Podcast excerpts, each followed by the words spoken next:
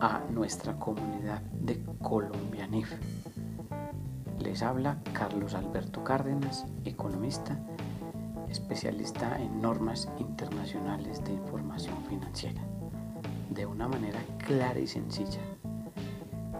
Mediante este método, esta plataforma y estas ayudas, lograremos que usted incorpore en su vida profesional, personal y empresarial el conocimiento para poder entender las normas internacionales de información financiera. Hoy vamos a hacer un recorrido por toda la normatividad desde su creación. Para entrar en contexto, vamos a mirar cuál es el ciclo de las NIF, donde lo primero que yo debo tener claro es la norma como tal, el conocimiento, los métodos. Es decir, nosotros a través de nuestros expertos que tienen más o menos nueve años de experiencia y más de 60 mil horas de vuelo en estos temas, donde han participado y han trabajado con más o menos 2.500 profesionales empresas y ciudades donde han estado, eh, donde han desarrollado talleres, formaciones consultivas, construya implementaciones. Hemos visto que la mejor manera de poder incorporar este conocimiento es primero entendiendo la norma. Y precisamente lo que buscamos y el propósito nuestro fue llevar todo ese conocimiento a algo muy sencillo. Y estas sesiones de trabajo que vamos a tener les van a ayudar y nos van a ayudar a fortalecer el conocimiento, a entender la norma. Eh, algo que escuchábamos de todos esos profesionales es que veían de pronto que las normas eh, tenían muchos mitos como ser expertos en matemática financiera, muchos ajustes tecnológicos que obviamente vienen incorporados en el software, pero que yo debo tener ese conocimiento para saber qué es lo que está haciendo el sistema, eh, todo el tema de que reexpreso los valores, que se me va a aumentar eh, mi patrimonio, que se me van a aumentar los activos de la compañía, que eso me va a afectar los impuestos. Entonces precisamente el método que hemos desarrollado es las 41 normas como tal, es el deber y la labor de cada uno de ustedes aprendérsela. Porque aquí de cierta manera no vamos a recitar la norma, a decir que NIF 1 es saldos de apertura, que NIF 2 es inventarios, que NIF 7 son revelaciones, que NIF 8 son segmentos de operación que aplica para el grupo 1, que NIF 9 son instrumentos financieros y así sucesiva, sucesivamente. Sencillamente no es recitar la norma, sino por el contrario, de una manera práctica, clara y sencilla, entender cómo es que esto se aplica, cómo yo al grupo, a mi grupo el balance, y cojo el activo, el pasivo y el patrimonio, y en cada grupo el balance, cómo es colga, cómo es NIF, como cuál es el paralelo entre normas, cuál es el asiento contable, qué ajuste debe hacer en el manual de políticas contables, qué método me aplica y para ello es que hemos desarrollado este modelo. Entonces, fundamental la formación y el entendimiento. Luego paso a un análisis diagnóstico, donde cojo todos los grupos del balance y de las 41 normas identifico cuáles me aplican. Y ahí les vamos a entregar una matriz, una plantilla, para que ustedes puedan entender y de hecho hacer ese diagnóstico y saber finalmente cuántas normas le aplican. Con base en esto ya se abre el camino para proyectar los saldos de apertura, donde en Colombia entre el 40 y el 50% de las empresas ya han implementado la norma. Entonces recuerden que esta metodología lo que hace es a quienes ya implementaron, pues ayudarles a complementar frente a los vacíos que le quedaron y a quienes todavía no han implementado a entender, aprender y poder aplicar todo el proceso de implementación. finalmente viene todo el tema de post-implementación, que ahí sí se nivela tanto para los que han implementado como para los que no, y además todo el tema de auditoría.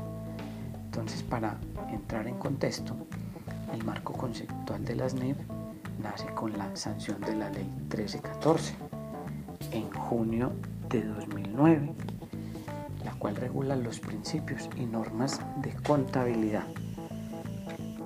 Y precisamente apuntando al tema de información financiera y aseguramiento de la información aceptada en Colombia, donde a través del el Consejo Técnico de la Contaduría Pública, que en Inglaterra es el ISB, que son los que se encargan a nivel mundial de revisar todas las NIC, normas internacionales contables, que es de donde nacen las NIC, y enviárselas a los países, el Consejo Técnico de la Contaduría Pública en Colombia es el encargado de revisar esas normas y mirar cuáles son sus impactos y ajustarla a nuestra realidad económica, sin perder de vista que lo que busca la SNIP es un lenguaje financiero universal, donde los balances puedan ser leídos en Colombia y en cualquier país del mundo, independiente de que yo exporte, importe, o sea, si realmente ni exporto ni importo, eso no, no, tiene de cierta manera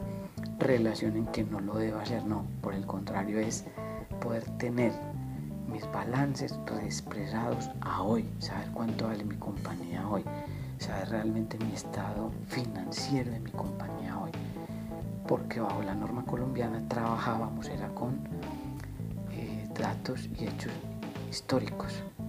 Entonces yo voy a mi propia planta de equipo y miro y mis terrenos y mi propia planta de equipo están cero y realmente no vale cero. Entonces eso es lo que hay que entender muy bien. Luego viene el decreto reglamentario, que es el 2784. Toda norma tiene un decreto reglamentario y la circular externa 115 0005 de agosto del 2003, donde emite las orientaciones. Hay que ser también muy claros, porque dentro de las orientaciones tenemos el tema de la depuración contable, es decir, lo que dice la norma es coja todos sus grupos del balance y haga el saneamiento contable. Nuestro sistema Colga o la anterior contabilidad maneja muchos hechos históricos y a veces tengo activos que ya no participan en los ingresos de la organización, que no son productivos y yo todavía los tengo registrados. Entonces la norma lo que me dice es coja cada grupo el balance, empiece por caja y bancos que bajo la norma internacional se va a llamar efectivo y equivalente de efectivo y empiece a identificar qué saneamiento contable debe hacer. Porque ese primer estado de situación financiera de apertura va a crear por una única vez una cuenta donde yo voy a llevar todos esos ajustes del impacto de la norma que es la NIF 1 entonces precisamente yo debo ser muy juicioso porque después no lo voy a poder hacer más adelante. Esa cuenta no la puedo volver a tocar. Esa cuenta es como el contador donde se llevan los registros de todos esos ajustes, de todo ese impacto. Segundo, frente a esas orientaciones de la circular y del decreto reglamentario es el catálogo de cuentas conforme a NIF. Entonces, ninguna de las 42 normas me habla de las 41 normas me habla del plan de cuentas. Por lo tanto, yo debo tomar mi plan de cuentas y tabularlo. Y dentro de las sesiones y dentro de nuestra metodología va a ser en la próxima sesión, en la 2, lo que vamos a aprender. Porque ese va a ser como ahí es donde vamos a empezar a ir de la mano, empezar a ir gateando para poder aprender a caminar. Entonces vamos a entender cómo se tabula el plan de cuentas. Importantísimo en el balance, el corto y el largo plazo, porque la diferencia entre el y el corto y el largo plazo es que la mayoría de hechos económicos de largo plazo los debo traer a valor presente. Y ahí tendría que aplicar métodos del costo amortizado, al método del deterioro también le aplica en propiedad planta de equipo, en arrendamientos, entonces lo debo tener claro. Tercero, la presentación de información financiera bajo NIF numeral 8, artículo 3 del decreto 2774, donde me habla de esos primeros estados financieros con norma NIF, los cuales debo tener para pymes grupo 2 a diciembre 31 del 2015 y deberán presentarse de manera comparativa. Por lo tanto, para el grupo 2, yo debo tener mi estado de situación financiera a 1 de enero de 2015, porque mire que el decreto reglamentario es muy claro. El cuarto, envío de estado de situación financiera de apertura. Entonces, en últimas, yo debo tener mi estado de situación financiera de apertura precisamente a 1 de enero del 2015, con balance de diciembre 31 de 2014. Muchas de las empresas y de los profesionales que han estado con nosotros a lo largo de estos 6 o 8 años que llevamos en formaciones, en implementaciones, en acompañamientos, donde hemos tenido además empresas de revisoría fiscal muy importantes del país y donde hemos transmitido conocimiento y hemos aprendido de ellos y de todos los que han de cierta manera tenido relación académica con nosotros y relación académica técnica, eh, nos hemos dado cuenta de que muchos no han implementado o si la han implementado no tienen las claridades. Y cuando uno les pregunta sabe cómo se calcula el costo amortizado del deterioro dicen sí yo implementé pero el que me implementó la verdad no me hizo transferencia de conocimiento no me explicó entonces, dentro de los aspectos generales también para ir entendiendo, las normas internacionales de información financiera arrancan con el análisis de las NIF en el año 2005. Y las NIF, normas internacionales de información financiera, a nivel internacional nacen como las IFRS, International Financial Reporting Standard estamos ya en Colombia, pues no vamos a hablar de las IFRS, sino para que tengamos en cuenta, por si alguien las menciona, sino de las NEF. Tenemos el Consejo Técnico de la Contabilidad Pública, que a nivel de Inglaterra se llama la IASBEC, y a nivel ya de las 41 normas tenemos 37 NEF y 28 NEC. Aparte de eso, dentro del contexto, también hay que tener en cuenta que está el, decreto único reglamentario, el DUR. Después el DUR fue reglamentado, pero básicamente para pymes, que es la mayoría de empresas en Colombia, porque el grupo 1 pues sí eh, debió haberse implementado hace mucho más tiempo y digamos lo que por su misma esencia casi que la totalidad de las empresas implementaron la norma entonces para pymes nos va a aplicar el decreto 2022. Entonces, para que lo tengamos en cuenta, nos va a aplicar ese decreto y digamos lo que ahí es donde nosotros vamos a llevar como la guía para poder eh, de cierta manera ir desarrollando toda la metodología. También las NIP cuando nacieron tenían tres etapas y yo creo que ahí fue supremamente bien planeado. El tema es que las empresas no lo aplicaron con los tiempos que se establecieron. Entonces, cuando ya había que establecer o implementar, ya habían dejado pasar todos esos tiempos que permitían que se hubiera hecho con la suficiencia y con el camino trazado para que de una u otra manera no hubieran que existido prórrogas de cierta manera no hubiese tocado empezar a aplazar y aplazar y aplazar. Y yo creo que pues esos aplazamientos también hicieron que se tuviera un poco de, no creer mucho en que eso iba a suceder, de que había que cumplir con la norma y entonces hoy en día la situación es que menos de la mitad de las empresas han hecho la implementación. Entonces digamos lo que ese contexto también es válido e importante tenerlo porque ha demostrado que esa es la ruta o el camino que nos han ayudado mucho a que de cierta manera se cumpla con las normas internacionales de información financiera y la implementación en las empresas. El segundo año era de transición, entonces era donde yo generaba mis estados financieros bajo NEF, pero era yo con yo, es decir, si me equivocaba los podía ajustar y el tercer año ya era de reporte donde ya llegaban las auditorías a revisarme. Hay que tener en cuenta además que la Superintendencia de Sociedades en la Ley 0222 del 95 habla muy claro el artículo 80 al 86, empezando por el 83 en, el tema de inspección, que es solicitar, confirmar y analizar de manera ocasional y en la forma, detalle y términos que ella determine la información que requiera sobre la situación jurídica, contable, económica y administrativa de cualquier sociedad comercial no vigilada por la superintendencia. Es decir, que así a mí no me obligue presentar mis estados financieros a la superintendencia, podrán hacer un muestreo y me podrán exigir. En el artículo 84 habla de la vigilancia en el numeral C, no llevar contabilidad de acuerdo con la ley o con los principios contables generalmente aceptados. Es decir, que este artículo 84 en el numeral C de la Super Sociedad de Ley 0222 del 95 me está diciendo, y por eso la desempolvaron y nos están mostrando esta ley del 95, donde las empresas deben tener es los principios contables generalmente aceptados, que para este momento son las normas internacionales de información financiera. Y además también, pues en, esta, en estos artículos habla de las sanciones.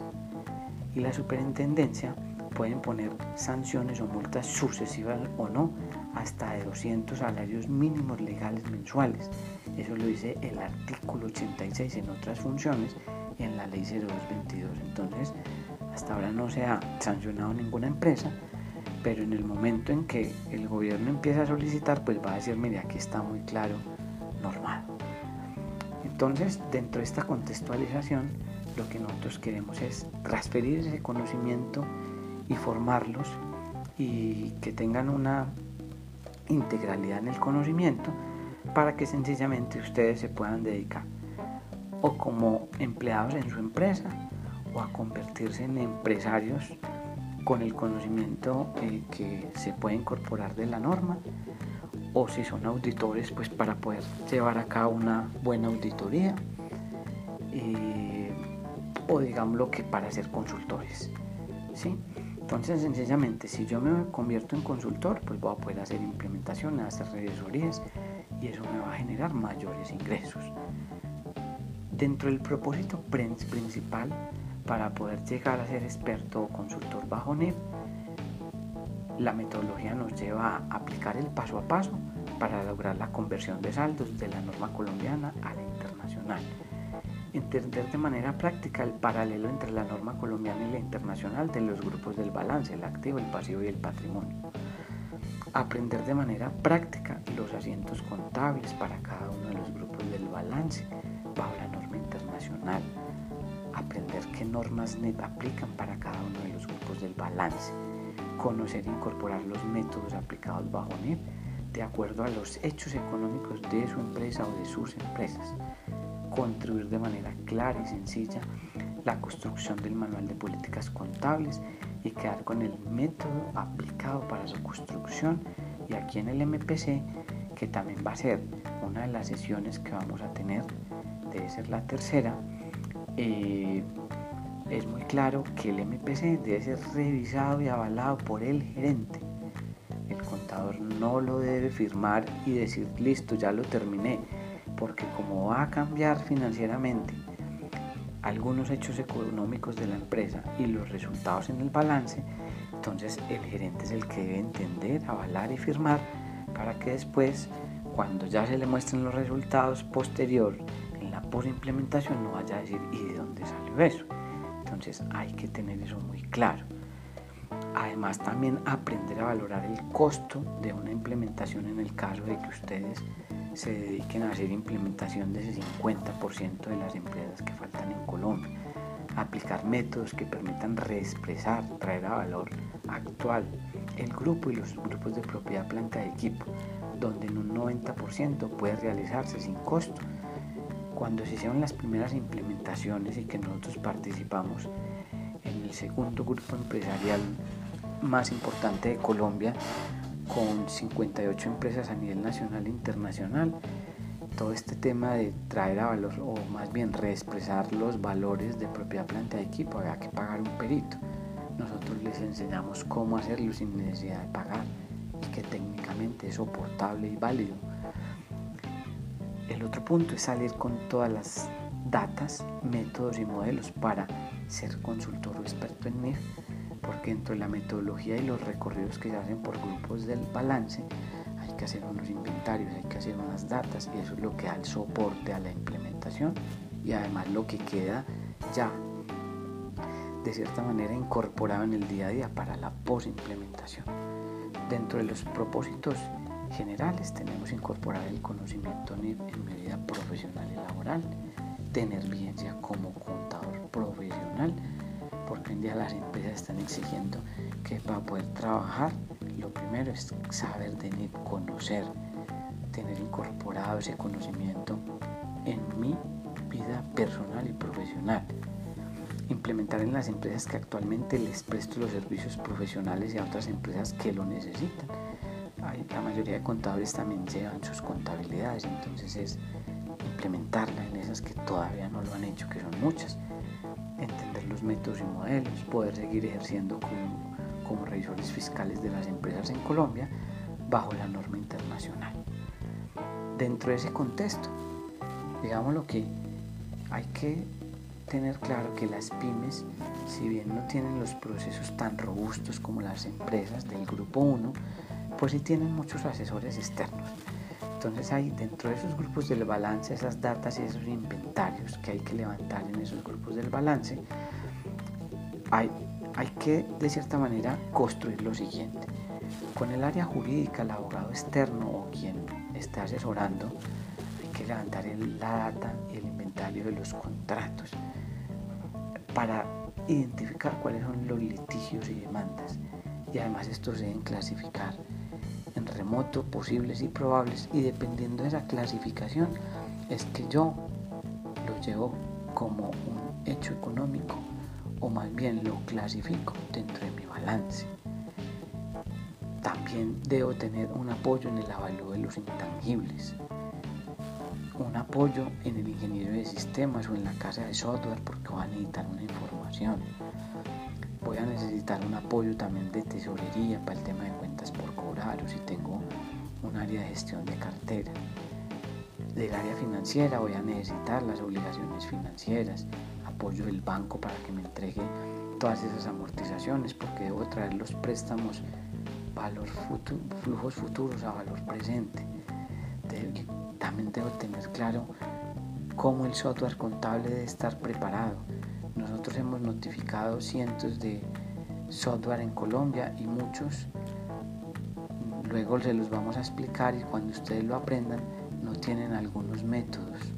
Entonces cuando uno ya tiene el conocimiento y pregunta, decían que sí, pero la realidad es que no tienen esos métodos, sobre todo en instrumentos financieros. Entonces por eso la habilidad que hay que tener poder entender para poder saber qué es lo que le están a uno exponiendo. Porque si no, si le dicen la tengo y yo pues no lo tengo claro, digo, ah, maravilloso, hasta me doy un abrazo con el del software. Además también ya cuando vamos dentro del contexto a un tema de implementación, entonces tengo que tener un plan de trabajo, saber cómo lo construyo, saber tabular el PUB, entonces la línea del plan de cuentas tomo lo que tengo en colga, mi cuenta objeto, el auxiliar que tengo, creo nuevos auxiliares, debo crear nuevos dígitos para el corto plazo y largo plazo en balance, que es el estado de situación financiera, en el PIG, que es el estado de resultados integral, el efectivo y el efectivo, que los debo incorporar, el código colga, porque debo tener código colga y código NIF porque igual todavía la DIAN pues tengo que presentar reportes con norma colombiana. Entonces eso es importantísimo y lo vamos a aprender en estas sesiones. En la sesión 2 vamos a hablar todo sobre el PUB. Dentro de la implementación entonces vamos a, a mirar y hacer ese barrido en el análisis diagnóstico del balance, de cómo está todo ese activo, ese pasivo y ese patrimonio. Y recuerden que tengo que hacer ese saneamiento contable. Dentro de la gestión de datas tengo que hacer una data de inversiones, de cuentas por cobrar, de propiedad planta de equipo, de intangibles, de obligaciones financieras, de contratos, de litigios y demandas, de beneficios empleados, toda la información que debo construir y que por implementación mes a mes debo otra vez volver a revisar porque si hay cambios debo actualizar esas datas. No esperar porque mientras más pase el tiempo pues voy a tener más dificultades. Y saber cómo construyo el manual de políticas contables, que lo más práctico es desde el diagnóstico yo determino cuál es la norma que me impacta y con base en ese impacto establezco cómo voy a construir ese manual de políticas contables para que técnicamente me sustente lo que yo estoy realizando, el efecto de aplicar la norma. La conciliación contable de las datas. Me a mes yo debo mirar la data y con base en la data es que construyo el registro contable. La construcción del ESFA, donde hay unas cuentas de reclasificación y otras de conversión. Entonces también en estos métodos vamos a entender que muchos de los grupos del balance Colga y NIP son iguales y eso lo va a quedar clarísimo. La construcción del ESFA y las revelaciones. Nosotros antes hacíamos las notas a los estados financieros. Ahorita bajo la norma internacional vamos a hacer las revelaciones. Y por ponerles un ejemplo, eh, bajo Colgate, en una de las empresas que hicimos la implementación de Grupo 1, salía eh, notas a los estados financieros aproximadamente 80 hojas. Bajo NIF salieron 230 hojas. Entonces NIF es más exigente en el tema de las revelaciones, debe tener más detalle. ¿sí? Debo tener también dentro de esas revelaciones la conciliación patrimonial, los impactos por cada grupo del balance de acuerdo a los hechos económicos. Debo establecer los nuevos indicadores financieros porque me va a cambiar el capital de trabajo, la liquidez, el endeudamiento, el de propiedad y obviamente eso me va a cambiar los resultados en el activo, el pasivo y el patrimonio. Lo que les hablaba de la aprobación del manual de políticas contables que se le debe presentar al gerente y a los dueños. Notificar al software con 14 puntos que hemos identificado de toda la norma, cómo impacta los estados financieros y que por escrito, pues en últimas el software es quien me dé la respuesta si tiene o no implementado todo, porque puede que sí lo tenga implementado, pero hasta qué punto tiene todo lo que yo necesito. Y además van a entender que hay unos métodos que no son ni fáciles ni difíciles, pero entonces si el software no lo tiene, la decisión es si yo lo sigo haciendo en Excel a mano. Y es el tema del costo amortizado y muchas veces el deterioro. Entonces todo eso hay que tenerlo muy claro para que nosotros podamos, de cierta manera, cuando tengamos esa interacción, determinar si seguimos o no con el software contable que estamos manejando. Entonces, mm, quiero invitarlos para que en nuestra próxima sesión vamos a entrar un poco en el detalle del normograma. Recuerden que nosotros en este método no vamos a recitar la norma, pero sí por lo menos les vamos a dar el contexto para que ustedes lo tengan presente, consulten ya la norma en, en las NIF Igual en el desarrollo de la metodología yo voy viendo qué NIR se relaciona con mi grupo del balance. En el manual de políticas yo cito la norma principal y las normas asociadas. Entonces en nuestra próxima sesión vamos a ver el normograma. Todo ese despliegue de la norma desde que nació en junio del 2009 hasta el primer trimestre o mayo del 2020. Y en la sesión 3 vamos a ver el plan de cuentas. Entonces recuerden visitar nuestra comunidad en www.colombianit.com. La idea es que también en nuestras sesiones vamos a tener talleres para que desarrollen. Y por último, si las cosas son cortas y buenas, son doblemente buenas.